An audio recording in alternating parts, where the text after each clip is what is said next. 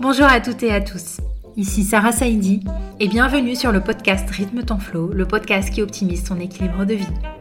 Artistes, sportifs de haut niveau, dirigeants, entrepreneurs seront invités pour révéler leurs secrets de performance. Comment font-ils? Comment parviennent-ils à concilier objectifs pro, vie perso, vie sociale, loisirs, parfois voyage tout en restant en forme? Et quelle pression?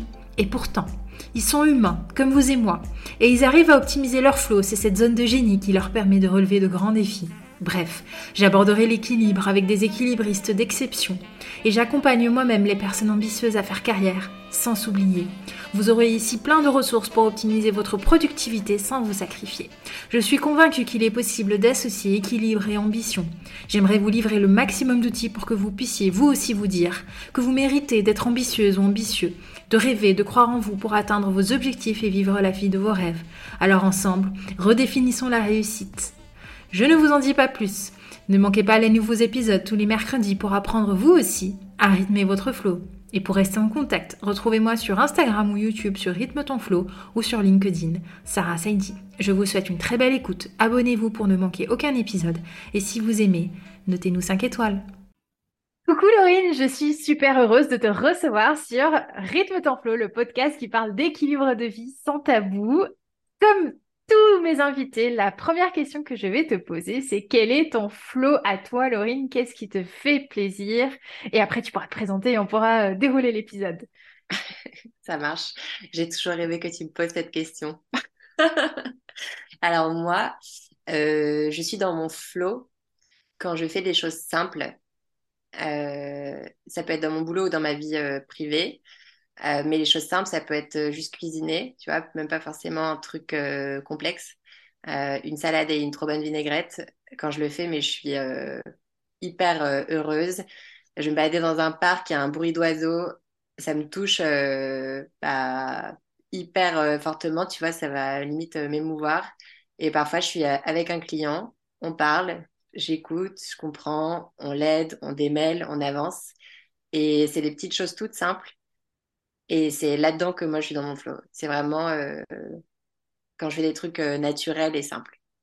Ah, je rigole parce que Laurine, bienvenue à toi.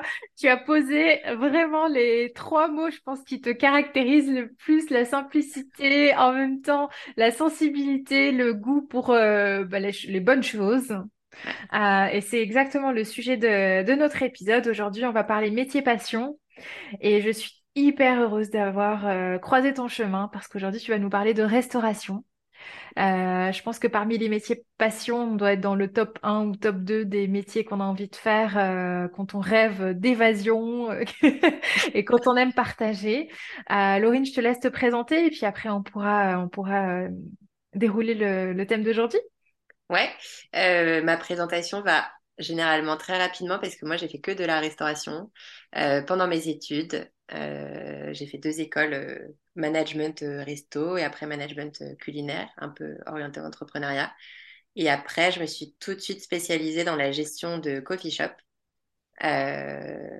en passant par des petites cases erreurs, genre événementiel et des trucs comme ça. mais il fallait le faire pour savoir que c'était pas du tout mon truc. Et, et du coup, mon premier boulot, c'était manager d'un café à New York.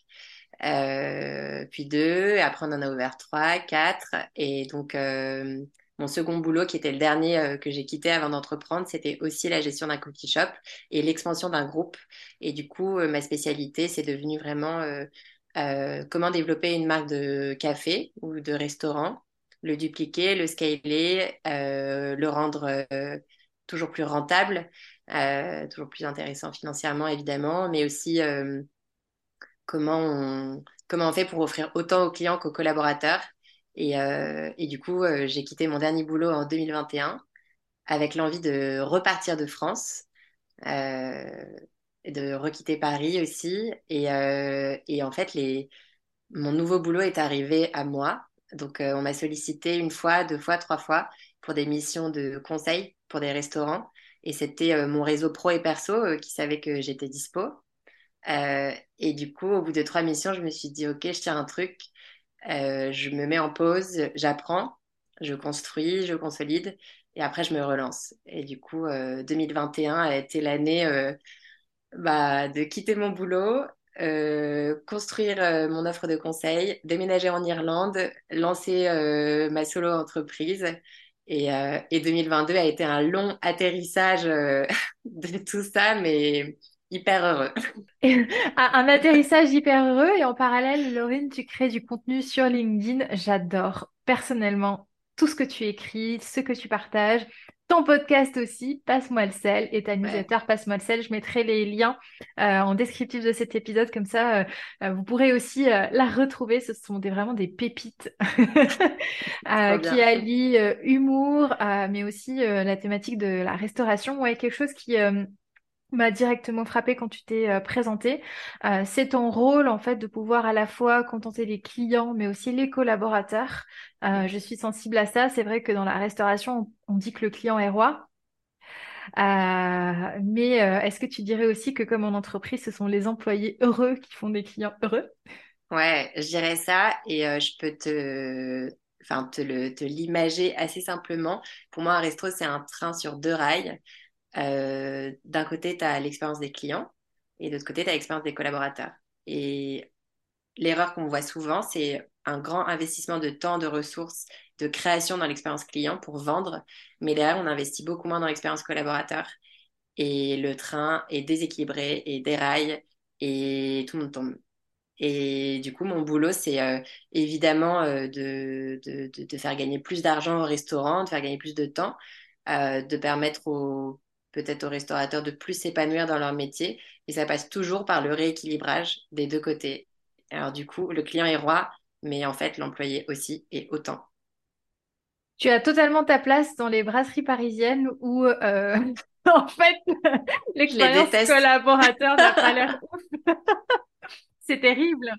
Ouais, mais tu sais que je vais jamais... Euh, si je me suis spécialisée très tôt dans les coffee shops et les cafés et même euh, les épiceries fines et les boulangeries, c'est parce que je pense que les collaborateurs sont beaucoup plus proches du client et du coup, l'expérience collaborateur est beaucoup plus poussée et beaucoup plus simple et saine et, et épanouissante. Alors que quand tu es dans un restaurant qui cultive beaucoup la magie, comme les brasseries, la gastronomie, en fait, tu sais jamais ce qui se passe côté collaborateur. Et du coup, tout tout peut arriver. Et je pense que tu as beaucoup moins de... Quand tu es euh, gérant ou chef, tu as beaucoup moins de pression quand tu es caché derrière des portes de cuisine euh, par rapport à ton management, par rapport à bien faire les choses. Tu es un peu moins pressé par ça. Et du coup, c'est là que les abus peuvent arriver. Et, dans un, j'ai jamais vu dans un coffee shop quelqu'un crier sur quelqu'un d'autre. Tout simplement parce que la cuisine est ouverte, tout le monde est devant le client. Et du coup, bah, si les gens tirent la gueule, euh, bah, le client le voit tout de suite quoi. Donc euh, donc tu vois les, les, brasseries comme ça je je vais pas je vais même pas y manger parce que ça me rend pas heureuse. Et je pense que c'est en partie pour ça de ressentir qu'il y a des gens derrière qui ne sont pas euh, là au niveau d'un d'un business niché on est sur une niche de niche de niche de niche. Euh, donc, tu, est-ce que tu pourrais nous partager la définition d'un coffee shop? C'est peut-être pas forcément évident à cerner. Ouais, alors euh, le définir, ce serait hyper, euh, ce serait, enfin, ce serait trop simple euh, et facile parce que du coup, c'est un café qui est ouvert toute la journée. Mais pour moi, un coffee shop, en fait, c'est un, c'est un peu un lieu de vie pour tout le monde. Et, hum, et c'est aussi un lieu de plaisir. Donc, tu vois, moi, je peux aller dans un coffee shop le matin, euh, prendre un café, passer un coup de téléphone. Je peux aller y déjeuner toute seule. Je peux faire un rendez-vous de boulot. Je peux faire un date. Euh, je peux euh, faire une pause shopping, du télétravail, ce que tu veux. Je peux y manger toute la journée. Ce que je vais y manger, ça va être bon, simple, c'est sans chichi. Ça nourrit le ventre et le cœur, évidemment. Et ouais, et c'est très simple. Et pour moi, un coffee shop, c'est ça. Donc, souvent, on imagine un peu le, le café new-yorkais où tu as ton gobelet Starbucks, euh, tu sors, tu es hyper busy et tout. Mais pour moi, c'est tout le contraire. Un coffee shop, c'est ralentir, en fait. Mmh. Et, euh, et j'adore euh, l'idée que demain, un restaurant puisse être ouvert toute la journée, qu'on puisse manger quand on veut.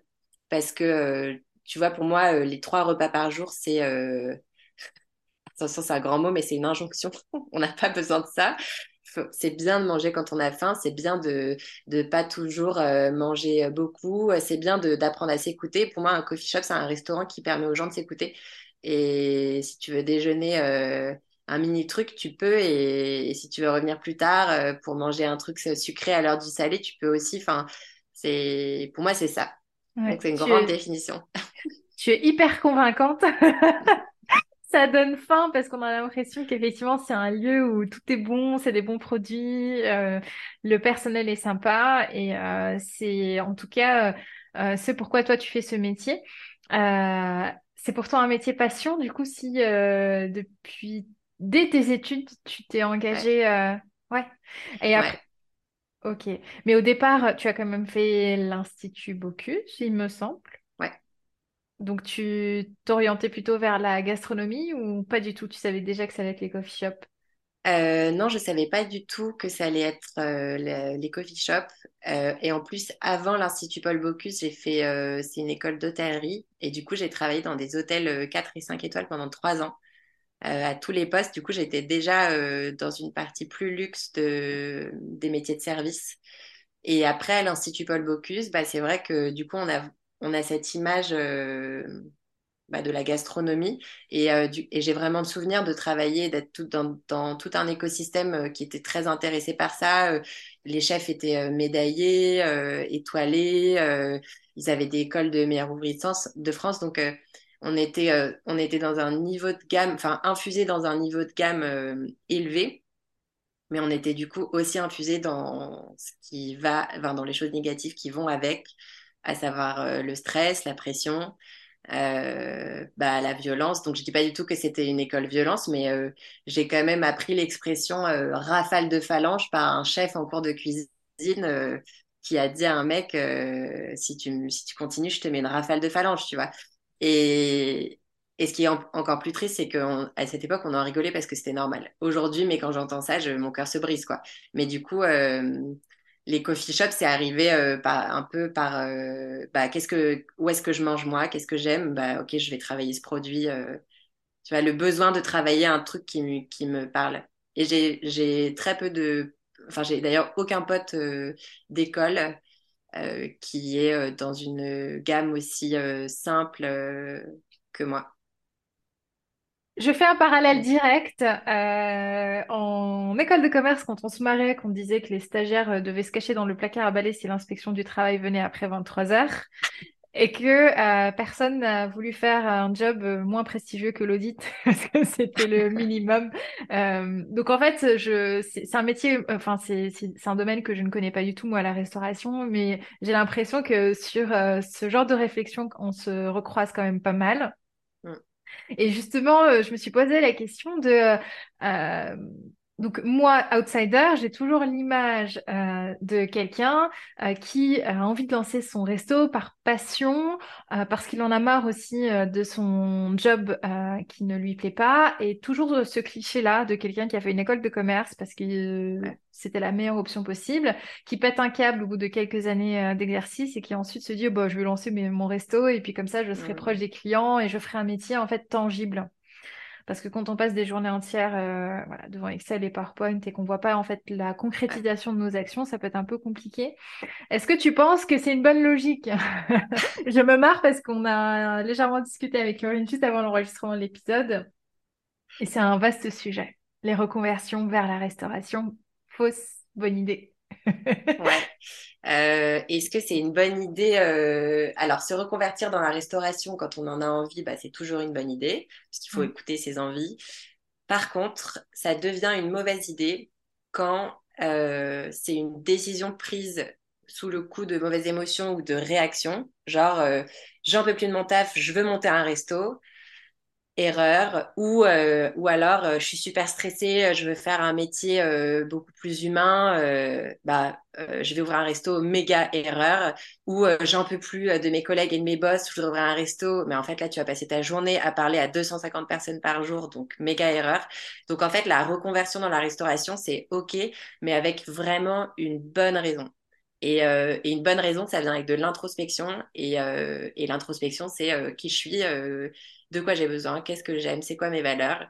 Et là, tu fais, tu prends une décision éclairée. Parce qu'ouvrir un resto, en fait, c'est, euh, euh, je pense que c'est euh, un des métiers que je connais. bon, j'ai fait que ça, donc, donc j'ai pas pas eu d'autres vies et tout, mais j'ai jamais ressenti que c'était un métier peu engageant en fait. J'ai toujours ressenti qu'à n'importe quelle échelle dans un restaurant, à n'importe quel poste, plus ou moins important, plus ou moins à, responsabilité, tu dois être engagé et, euh, et, tu dois y mettre ton énergie et tu dois y mettre euh, bah, un peu ta vie.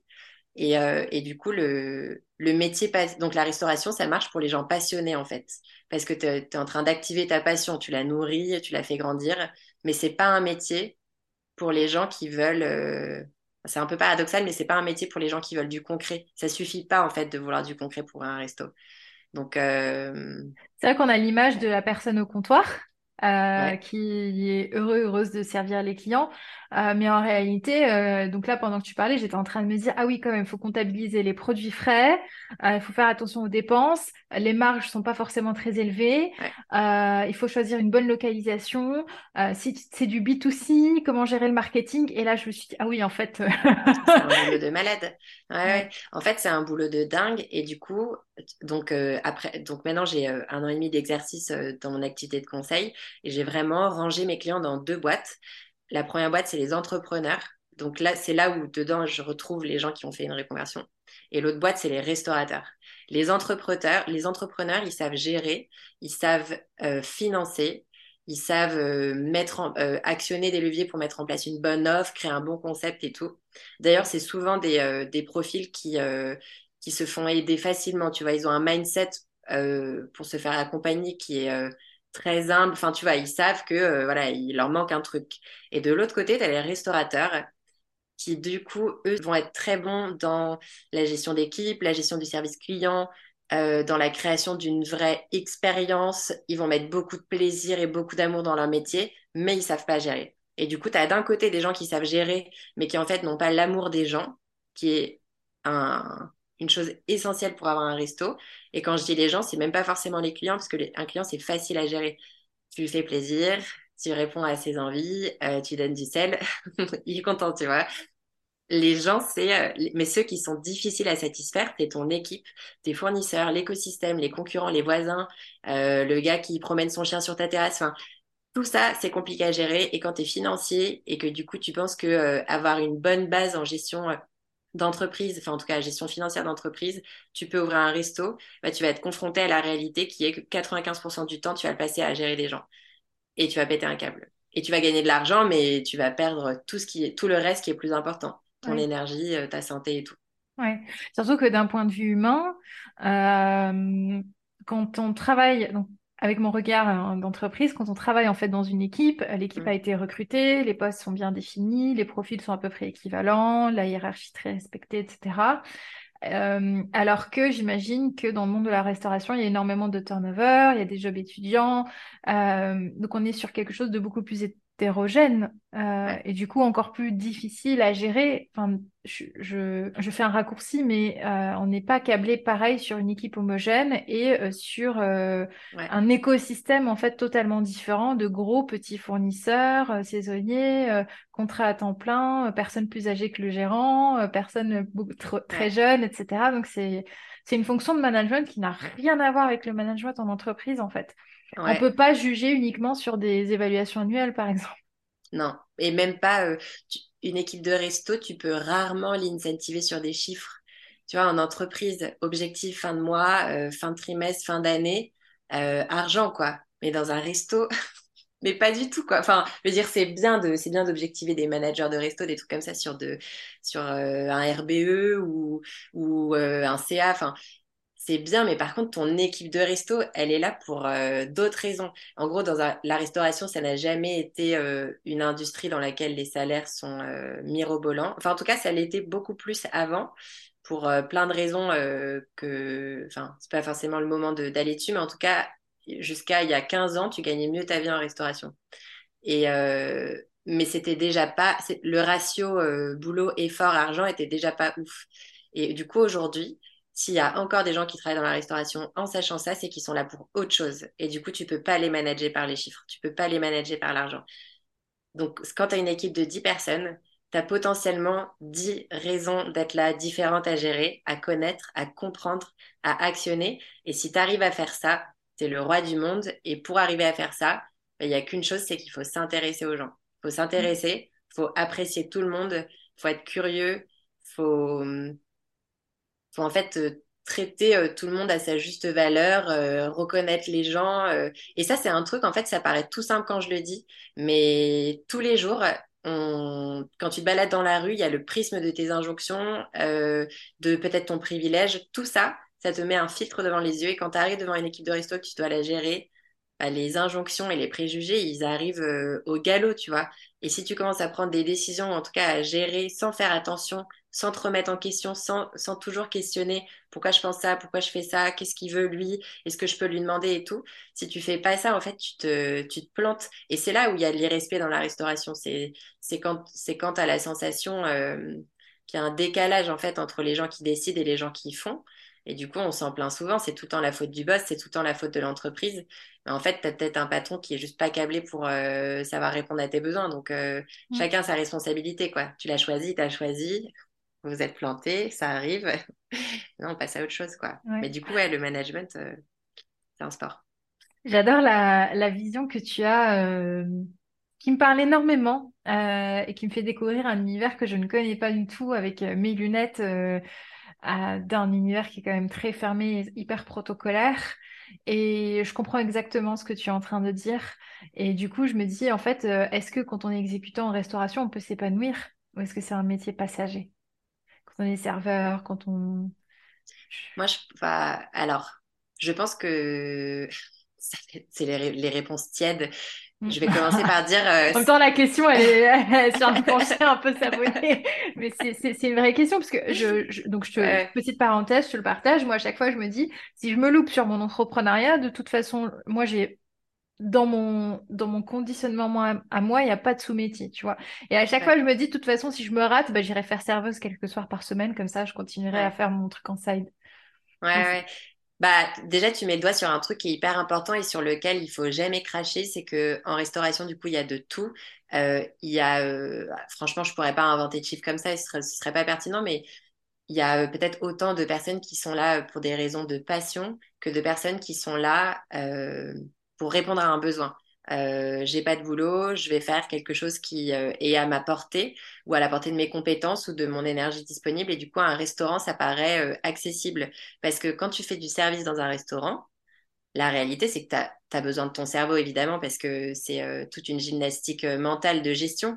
Mais, mais ça, ça reste un boulot qui est presque autant physique que intellectuel. Alors du coup, ça paraît ça paraît souvent le boulot vacances, tu vois. Ah, mais trop mm. bien, je vais porter des plateaux, je vais servir des gens, je peux mettre, je peux poser mon cerveau par terre. Et en fait, c'est un peu vrai, mais ça veut pas dire que c'est un métier moins bien. Et là où les gens se trompent, c'est qu'ils se disent que, ouais, faut pas un master pour porter des plateaux. Non, mais il faut d'autres choses. Et on oublie tout le temps que les autres choses, il les faut, tu vois. Faut être patient, faut être intéressé, faut avoir envie de faire plaisir, faut être euh, humble pour recevoir des ordres, humble pour savoir donner des retours en échange et tout.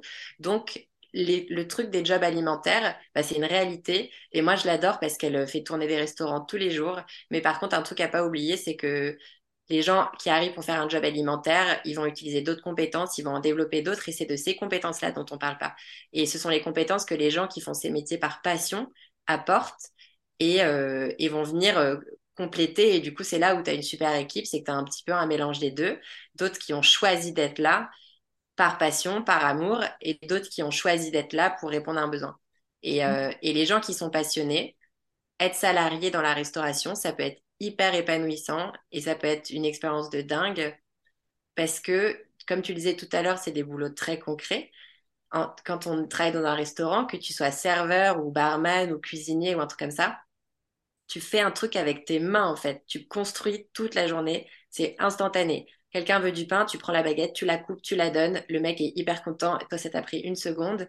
Et, euh, et, quand tu commences à prendre conscience que tout ce que tu fais avec tes mains toute la journée, bah, c'est de l'artisanat et que la moindre petite action euh, a un résultat instantané qui est le plaisir de la personne en face. Ton boulot, il prend tout son sens. Et je pense que du coup, ce sont des métiers qui, attirent beaucoup parce que euh, c'est des métiers qui, donnent du sens en fait. Et on a tous besoin d'avoir du sens dans notre vie. Et, et du coup, bah, servir des cocktails ou faire plaisir avec euh, des avocats toast euh, toute la journée euh, euh, à des gens, bah, c'est ouais, souvent ça a plus de sens que de faire un métier de banquier, tu vois. et du coup, je pense que ça attire pour ça. Donc, les salariés, les gens passionnés, c'est compatible avec le salariat. si tu mets de côté tes, tes injonctions, si tu mets de côté le, les traditions de prestige de la restauration, euh, genre un serveur euh, dans un resto étoilé, c'est mieux qu'un serveur dans un café, bah non, pas du tout. Ils font le même job, juste en un qui est mieux sapé que l'autre. Tu vois, c'est un vrai truc. Et du coup, si tu, si tu dégages ces injonctions, si tu te réconcilies avec le fait que tu vas faire du service et que tu as plutôt intérêt à aimer ça, sinon tu vas être misérable, mm. euh, qu'il faut l'assumer auprès de tes proches, que tu vas peut-être moins gagner ta vie. Euh, donc euh, matériellement, tu auras moins de choses, tu auras moins de pouvoir d'achat, mais de l'autre côté, tu vas, tu vas être riche de rencontres et, et, de, et de partage avec les gens. Et en fait, ça a autant de valeur, juste c'est moins matériel. Donc si tu arrives à dégager toutes ces injonctions et à faire un bon choix, comme bah, du coup, comme moi avec les coffee shops, donc ça fait un peu ça fait un peu, je, je, suis, je suis fière de mon choix, mais je suis hyper fière d'avoir trouvé ça jeune, tu vois. Et, mm. euh, et j'ai des potes qui sont passés euh, par l'étoilé et tout, ils en sont ressortis euh, cassés en deux. Un an dans un étoilé dans lequel ça se passe pas, t'as pris 15 ans dans les dents de maturité, de traumatisme. Et pourquoi? Bah parce que c'était mieux de dire à papa et maman que tu travailles dans un étoilé. Bah en fait non, tu vois. Mm. Donc euh, être épanoui quand on est passionné. Euh, euh, dans, le salariat, dans la restauration, c'est prendre des décisions éclairées et dégager tout ça, euh, tous les, les chichis là, euh, je sorte pas ça. Laurine, masterclass, j'adore. je, oui, il m'a fallu des années pour déconstruire euh, énormément de choses, donc euh, je, je, je t'écoute avec énormément d'attention. Ce que tu as dit par rapport au fait de, on prend la baguette, on la découpe, on la serre et on est content. En fait, c'est la notion de satisfaction immédiate. Et je pense que c'est pour ça que du coup, les personnes, bah, notamment les personnes qui font des grandes écoles et qui disent, oh, j'en ai marre de mon métier, j'en ai marre d'Excel, je vais aller ouvrir un resto. En fait, c'est ça euh, qui est recherchée, c'est la notion de, de satisfaction qui amène le plaisir et qui amène l'état de flow et qui donc amène le bonheur au travail. Et en fait, l'explication, elle est, euh, elle est, elle est évidente, mais euh, c'est J'étais en train de, de, de, penser en fait à tout ce que tu disais. Je me suis dit, il y a énormément de paramètres et je pense que se faire aider, effectivement, enfin, mais après, j'ai aussi une casquette entrepreneur. Je ne vois même pas comment on pourrait ouvrir un resto sans avoir quelqu'un qui vient du domaine, en fait, en étant totalement juste euh, novice. Euh, et d'ailleurs, à ce sujet, est-ce que tu recommanderais plutôt de, pour quelqu'un qui a envie de se reconvertir justement dans la restauration, de reprendre un resto déjà existant et de le retaper, renouveler, etc., ou de démarrer de zéro? Est-ce que c'est plus facile de construire de zéro à ta sauce avec ton filtre avec tes capacités et de les faire compléter par quelqu'un d'autre si tu en as besoin, enfin, peu importe, de construire de zéro, ou est-ce que c'est plus facile de casser un truc et de reconstruire avec les morceaux? Les deux sont des bonnes options, mais c'est plus, la question c'est plutôt qu'est-ce que toi tu préfères faire et, avec quoi tu es plus à l'aise? Est-ce parce qu'il y a des gens pour qui c'est rassurant d'avoir juste des petits trucs à casser et reconstruire sur des bases, un peu sur, c'est pas des ruines, mais quand tu reprends un resto, tu tu, tu dis au revoir une part de la clientèle, euh, t'espères aller en chercher une nouvelle. Euh, dans l'équipe, c'est compliqué euh, parce que tu arrives avec. c'est un petit peu comme si tu étais. c'est un peu comme la monarchie, t'es couronné juste parce que tu arrives à la place et tout. Enfin, tu vois, il y a un côté. c'est difficile. Donc, reprendre un resto, c'est un sport et en créer un, et en créer un de zéro, c'en est un autre. Mmh. donc, je pense que si quelqu'un veut se reconvertir demain, euh, ce serait pas tant la question qu'il aurait besoin de se poser. La question, ce serait plutôt à, quoi je suis bon et qu'est-ce que j'aime faire et qu'est-ce qui est facile pour moi. Tu l'écris sur une feuille et de mm. l'autre côté, de quoi mon resto va avoir besoin et qu'est-ce que je peux pas lui apporter, qu'est-ce qui est difficile pour moi et à quoi je suis pas bon et comment est-ce que je vais faire pour remplir ces cases parce que c'est impossible de tout faire et euh, retour un peu à ce que je disais tout à l'heure sur le fait qu'il y a des entrepreneurs et des restaurateurs. Bah, un restaurateur, c'est quelqu'un qui sait un peu tout faire mais du coup qui sait pas faire grand chose très très bien, mis à mm. part servir, faire plaisir, euh, créer une expérience client et un peu tout faire. C'est le, le méga piège de euh, mon expérience personnelle là-dedans, c'est je sais monter des tables, je peux faire de la plomberie, de la plomberie, je peux être chef, je peux être manager, je peux être comptable, euh, je peux repeindre des façades, mais en fait tout est fait à moitié mm. et, et au final je je, perds mon temps et, surtout je perds du temps à ne pas faire des choses dans lesquelles je suis vraiment très bonne. Du coup, euh, si quelqu'un veut se reconvertir demain, vraiment, tu prends, tu prends deux feuilles. Euh, euh, qu'est-ce que je peux faire et sereinement et qu'est-ce que je sais pas faire. Et tu, et tu combles toutes les cases. Il n'y a pas d'impro. Ok, Bah, l'exercice euh, est super intéressant. Euh, en fait, peu importe la reconversion, finalement, je... d'autant plus effectivement des métiers de, de restauration parce que voilà tout ce qu'on vient de se dire. Mais en fait, la question, je la trouve hyper pertinente. Euh... Laurine, j'avais une question moi qui me trottait à l'esprit. J'étais en train de me dire, mais en fait, aujourd'hui, bah voilà, toi, tu es à Dublin, je suis à Paris, on enregistre un épisode de podcast, tu aides peut-être des coffee shops un peu partout dans le monde, tu as une expérience à New York, etc. Euh, et bizarrement, en fait, les coffee shops sont des euh, lieux de proximité.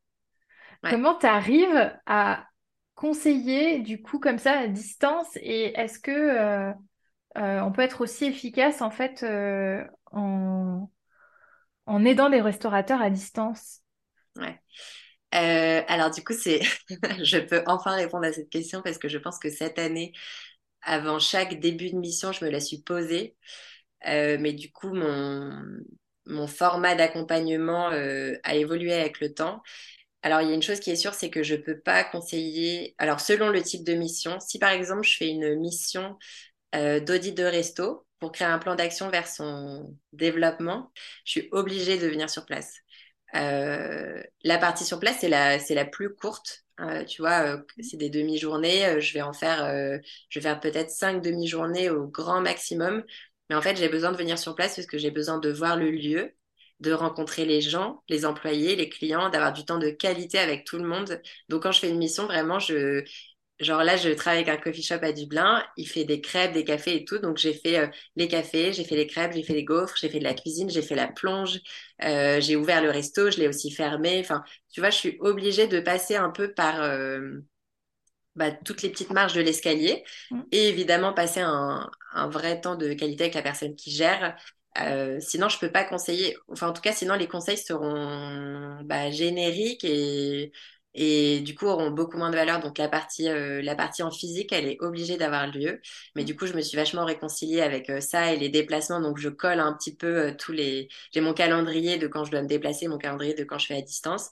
Et par contre, quand je me lance dans une mission avec un client, je lui explique mes règles. Donc, euh, je respecte euh, bah, mon, enfin, la façon dont moi j'ai envie de faire mon métier aujourd'hui, à savoir, je vais venir te voir parce que j'en ai besoin, mais par contre, je vais te demander de te connecter en visio, euh, de partager des documents, des choses comme ça, et ça, on va le faire à distance. Il y a des gens qui ne sont pas à l'aise avec ça. Mais euh, moi, je suis restauratrice euh, avant d'être euh, consultante. Et du coup, les gens qui sont pas à l'aise avec ça, je sais les mettre à l'aise. je sais faciliter le, le, bah, la connexion, le contact, la gestion des échanges de docs et des trucs comme ça. Je le facilite à mort. Et, et ils se rendent compte à la fin qu'en fait euh, c'est pas si mal tu vois c'est agréable eux enfin tu vois moi je vais être euh, derrière mon bureau ou comme maintenant assise par terre devant mon canapé en, en legging euh, de yoga et je limite ma couverture sur moi bah s'ils veulent être comme ça de leur côté ils peuvent et tu vois moi quand j'ai enfin quand j'ai quand j'ai officialisé de moi envers moi mon envie de faire cette nouvelle activité euh, mon premier objectif, c'était de la faire différemment de ce que j'avais vu avant et de ce que j'avais trouvé euh, froid, corporate, euh, pas personnalisé, euh, un peu euh, inhumain, tu vois. Et du coup, j'avais cette image du conseil sorry qui était très gris. Et moi, je suis pas grise du tout. Donc, dire à mes clients, quand je vais venir, ça va être la tornade. Et quand on va s'appeler, ça va être des calls peut-être de 5 heures de débrief, des trucs et tout. Bah, c'est ma façon de de... Enfin, c'est de cette façon que je suis le plus performante et le plus utile. Et je pense qu'ils le ressentent tout de suite. Au début, il y a de la réticence. Ah bon, mais tu peux pas venir et tout. Je dis, mais si tu veux, je peux venir, mais ça va rien changer. Ça va juste euh, me saouler et me coûter plus cher. Donc, euh... donc euh, viens, on se connecte, quoi. Et du coup, ça marche, ça marche pas mal. Mais la partie déplacement est obligatoire. Ouais. Mm. Ah, j'aime beaucoup comment tu as, tu as réussi en fait à, poser tes règles en respectant aussi ton, bah, ton fonctionnement, ton énergie, ce qui est plus efficace parce que ce qui compte, c'est le résultat en fait. Quand on vient te voir avec une problématique, et après, peu importe les moyens, mais c'est vrai qu'il y a énormément de conditionnement quand tu fais un métier de conseil, on s'attend quand même à des jolis livrables, à certaines. Ouais. Bah, ils sont. En fait, euh, tout est bien, c'est juste que c'est pas. Euh, je ne, je ne mens pas sur la marchandise. Mm. Et, et ça, ça, passe par, euh, bah, parfois je dis des gros mots, parfois il y aura une faute d'orthographe dans mon livrable. Euh, euh, je préfère passer du temps quali à parler que de passer du temps à rédiger un truc que tu vas lire juste une fois. Tu vois, c'est un vrai, c'est un vrai truc de, euh, est-ce que je t'assomme avec un book de 150 pages ou est-ce que euh, on parle et on est actif et on est engagé et on est humain et on rebondit et tout. Enfin, c'est, tu, tu peux pas faire une mission de conseil chez un restaurateur comme tu ferais euh, dans une boîte euh, corpo. Les, les attentes, euh, ça n'a rien à voir, quoi. Ouais. Donc autant ne pas mentir. ça c'est clair, ça c'est vrai pour toute prestation. Et, et, du coup là, donc la Laurie, donc tu as bien expliqué ton parcours sur l'année 2023, 2024 et peut-être au-delà. Qu'est-ce qui, qu'est-ce que tu as comme projet? Ah, j'ai plein de projets. C'est la malédiction quand tu ouvres la porte de l'entrepreneuriat. ah, c'est terrible. Bon, on va regarder à court terme alors. ouais, ouais, carrément. Euh, à court terme, euh, j'ai deux projets euh, dont je suis hyper euh, contente. Le premier, c'est une petite offre ponctuelle d'accompagnement de restaurateurs. Donc, c'est c'est la même offre que, que je fais à long terme et qui coûte plus cher, mais qui est sous un format j'utilise le mot coaching parce que j'en ai pas d'autres, mais je suis pas du tout coach, mais qui j'appelle ça le coaching call pour le moment. Et c'est euh, c'est vraiment du déblocage de sujets. Euh, c'est vrai, c'est et c'est souvent très lié à l'humain. Et du coup, en ce moment, je suis en train de le tester. Du coup, je l'offre à des restaurateurs euh, qui me contactent ou que j'appelle euh, et je leur propose. Et les résultats sont trop bien. Et sont et les résultats, c'est surtout, euh, en fait, en une heure, je pensais pas qu'on pouvait régler autant de sujets. Et, euh, et, tout ce qui me manque, c'est euh, de mettre un prix là-dessus. Donc, euh, cette offre sortira, j'espère, enfin, je pense en tout cas au premier trimestre. J'ai un projet très court terme que j'ai annoncé ce matin qui était la création de ma newsletter. Et du coup, ça va être pour moi encore une façon de donner des infos et du contenu gratuitement aux restaurateurs. Euh, donc ça, pour ça, je suis hyper contente. Et du coup, un projet qui est euh, bah, aussi court terme. Euh, et du coup, j'en dis pas trop non plus parce qu'on n'a pas encore commencé à, à communiquer dessus. mais avec Alexandre Roudot, qui est dont le métier est aussi d'accompagner les restaurateurs, mais à un autre moment de leur vie, on s'associe et on crée un nouveau format de bah, formation ou accompagnement. Et on s'adresse à des, une nouvelle cible de restaurateur qui est le restaurateur qui ne l'est pas encore. Et, et du coup, bon, bah, pour les gens qui écoutent, euh, je ne sais pas à quel moment vous écouterez cet épisode, mais allez vous balader sur mon site ou sur LinkedIn ou je ne sais pas où je vais l'annoncer, mais allez chercher les infos là parce que ça va être chouette et du coup, euh, je suis hyper contente de, de pouvoir m'adresser à, un panel de personnes un petit peu plus lointain euh, et avec cette nouvelle offre. Donc, que des projets.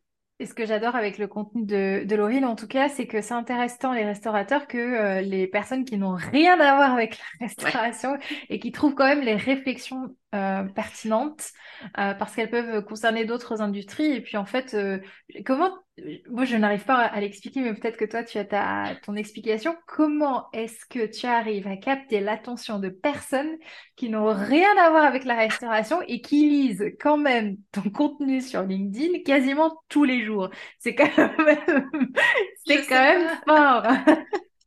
Ouais, c'est vrai. Alors, le retour que j'ai le plus sur ma communication, c'est alors, il y a des gens qui vont mettre les formes ou qui les mettent pas, mais c'est euh, ce conseil peut s'appliquer à n'importe quel euh, métier. Mm. Ça, je l'ai beaucoup. Et en fait, à chaque fois, ça me fait super plaisir parce que je me, pour moi, ça valide un peu ce que je dis parce qu'on n'est pas beaucoup à parler de restauration sur les réseaux sociaux, en tout cas euh, de ce métier d'accompagnement. Et du coup, je suis très rarement validée ou légitimée. Et le fait d'avoir des personnes qui sont pas du métier qui viennent me dire, c'est un super conseil en fait. Et même pour moi, euh, bah pour moi c'est euh, c'est c'est trop bien donc euh, donc j'aime beaucoup ces retours et ça me conforte aussi dans mes compétences et dans mes idées et je pense que peut-être que ça intéresse les gens parce que et alors là je dans ma tête j'ai viens de un truc peut-être que ça va faire euh, gnan gnan cucu la praline mais c'est que Laurine la praline mais c'est qu'en fait tout le monde aime les restaurants. Oui. Si t'es client, si t'es employé, si t'es euh, dans l'écosystème, enfin peu importe, je connais pas une personne qui aime pas aller au resto. Euh, ou dans un bar, ou dans un café, ou dans une boulange, une épicerie, peu importe. Mm. Euh, la bouffe, c'est la vie, tu vois, c'est une règle de base. Euh, tu ne manges pas, tu meurs, donc autant euh, prendre du plaisir. Et du coup, derrière la restauration, et surtout pour les gens qui sont pas du métier, je pense qu'il y a une grande part de magie. Euh, moi, je vois un, un resto, j'ai l'impression que les gens qui n'y connaissent rien le voient un peu comme l'atelier du Père Noël. Genre, euh, on est là pour les cadeaux, nous, mais derrière, euh, il y a des lutins où il y a des trucs, des recettes euh, et tout. Et du coup, je pense que sur LinkedIn, il y a des gens qui aiment bien me suivre parce que je parle de très concret dans comment gérer un resto, comment gagner de l'argent, comment gagner du temps et tout. Tu vois, je suis vraiment en, mode, je dévoile le tour de magie d'un restaurant. et je pense que c'est ça qui intéresse. Enfin, c'est ma théorie, tu vois. non, non, mais je pense que ta, ta théorie se, se, confirme. Moi, je me souviens d'astuces que tu livres comme ça sur. Euh, euh tu avais, fait un post sur le nombre de petites feuilles de persil que tu mets euh, dans les plats et les économies euh, d'échelle que tu peux faire. Mais en fait, je me suis dit, mais économiquement, ça se tient. Enfin, en fait, c'est, tu parles d'un sujet. C'est comme si mmh. tu parlais foot donc euh, tout le monde aime, enfin une grande partie de la population aime le foot, même si euh, ce ne sont pas des sportifs, et ont leur point de vue sur le sujet. Et toi, c'est un peu pareil. ouais, c'est vraiment ça. Ouais. C'est très fort, donc euh, bravo. Trop bien. Avec J'aime bien cette idée de tour de magie. De, sympathie en plus, vu le personnage. Donc, moi, je, en tout cas, je, je suis heureuse de, de, de, lire ton contenu que je trouve super pertinent. Et, et euh, de, enfin, le fait que tu lèves aussi un peu ce mystère sur le métier passion, parce que euh, ça peut vite devenir un enfer. Euh, on va peut-être pas clôturer sur une note négative. J'ai quand même une question euh, avant de, avant de clôturer. C'est est-ce que tu arrives quand même à cerner la raison pour laquelle, enfin, quelle est la difficulté aujourd'hui majeure que rencontrent les restaurateurs dans l'exercice de leur métier? Alors, et du coup, je vais peut-être faire plaisir à la consultante qui sommeille en toi. À l'ancienne. Je, dans les problèmes majeurs, il y a le problème qui est exprimé et il y a le problème qui est vécu. Le problème qui est exprimé, en tout cas, qui est un peu la porte d'entrée euh, à mon accompagnement et celui dont on parle facilement, c'est l'argent. Mm. Euh, un dans un restaurant, c'est difficile de s'enrichir aujourd'hui. Et vraiment, j'en fais une de mes missions de vie de, de, de permettre aux restaurateurs de s'enrichir parce que c'est possible. Mm. C'est du boulot, mais c'est possible. Et du coup, dans un resto, l'argent est clairement pas dans le chiffre d'affaires. Il est dans la rentabilité, mais il est dans les fonds de tiroir. Il est dans ta, dans ta capacité à gratter. Mais vraiment, euh, franchement, ça fait, euh, ça, ça, fait dur. Euh, c'est dur d'en parler euh, comme ça parce qu'il y a peut-être des gens qui vont se dire oh, le métier pourri et tout, mais c'est la réalité. Juste les marges dans un resto, c'est euh, ridicule à la fin de l'année. Et du coup, le rapport, euh, euh, le rapport à l'argent dans la restauration, il est vraiment, il est pas, il est rarement intéressant en fait. Il est, il est intéressant pour les gens qui maîtrisent, genre les master resto tu vois, les gens qui créent des projets, euh, dès le début, ils ont un plan béton. Et du coup, le problème majeur, c'est ça, c'est je gagne pas d'argent, je bosse comme un malade, ma trésor ne grossit pas, euh, je saigne de l'argent, tu vois. Il y a un restaurateur, c'était ici à Dublin, qui m'a dit euh, I'm bleeding money, tu vois. Et, et c'est, mon, mon, argent sort et je ne peux pas, je ne peux pas le garder. Du coup, la problématique qui est exprimée, c'est vraiment ça. Et après, la problématique qui est vécue et qui est, aussi, et qui est du coup pour moi la cause de la conséquence, c'est l'humain. Euh, je perds de l'argent parce que je sais pas gérer mon resto. Mais qui gère ton resto? Est-ce que c'est toi? Est-ce que c'est tes employés? C'est tes employés. Pourquoi ils savent pas gérer ton resto? Est-ce qu'ils comprennent? Est-ce qu'ils sont heureux? Est-ce que euh, ils sont là pour des bonnes raisons? Est-ce que vous vous entendez bien? Tu vois, c'est des questions comme ça, toutes simples, mais qui en fait euh, règlent, la cause de tout. Des, souvent on dit qu'il faut avoir des bons employés euh, pour bien faire gérer une boîte et tout. Non, mm. en fait, il faut avoir des employés qui savent pourquoi ils sont là, qui comprennent leur taf, à qui tu donnes des bons outils, des objectifs et on avance. Et du coup, bah, si tu derrière chaque chiffre dans un restaurant, il y a un employé qui est soit content et performant, soit euh, misérable, stressé et qui comprend pas pourquoi il est là, tu vois. Mm. Et du coup, euh, tous mes clients m'appellent, me parlent d'argent. Toutes les missions qu'on fait sont en relation avec le management, la communication on règle ça et l'argent arrive tout de suite. C'est instantané, il y a plus de clients, ils payent plus, enfin le ticket moyen augmente, la rentabilité arrive, euh, le cash est enfin mis en sécurité, vraiment c'est instantané. Donc, problème majeur, argent, ok, mais c'est cash derrière l'argent. Énormément de choses. Ouais. Top, Laurine, pour finir sur une bonne note, est-ce que tu aurais une petite recette de vinaigrette à nous partager? ouais, t'en fais des bonnes. ouais, ouais, carrément. recette de vinaigrette, qu'est-ce que j'ai dans le frigo là? Parce que moi, je me fais toujours des batchs de vinaigrette parce que je suis une très grande mangeuse de légumes, de salades et tout.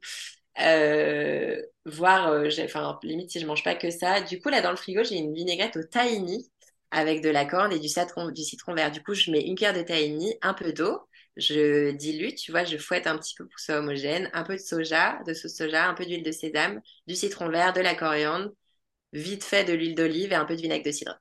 Oh, ok. J'ai un seul ingrédient, c'est le citron vert. ça fait taf. Ah, là où Par contre, ouais.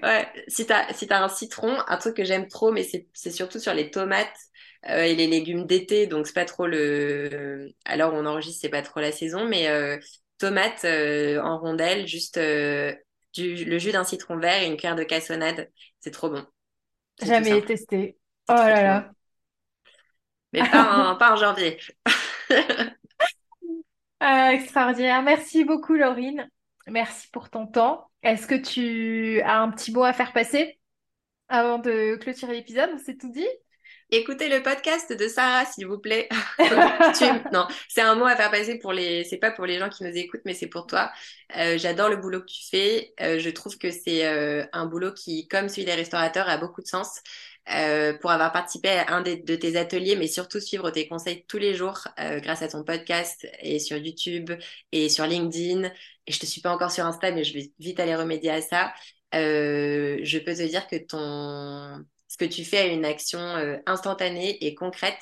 Et j'aimerais bien qu'il y ait plus de personnes qui le fassent. Alors du coup, ça te fera de la concurrence, mais par contre, il y aurait de plus en plus de gens qui sont heureux avec eux-mêmes et qui sont en bonne santé mentale et physique. Et, euh, moi, c'est un sujet qui me tient vachement à cœur. Donc, euh, c'est plutôt merci à toi de, t'être réinventé dans ce rôle et de te battre pour ça. je suis vraiment reconnaissante. Merci Laurine. On va s'arrêter sur cette belle note. Merci beaucoup, ça me fait énormément plaisir et bravo pour tout ce que tu partages. Et euh, je vais mettre tous les liens dans le, dans le descriptif de l'épisode. Et encore merci pour ton temps. Et merci de ta confiance.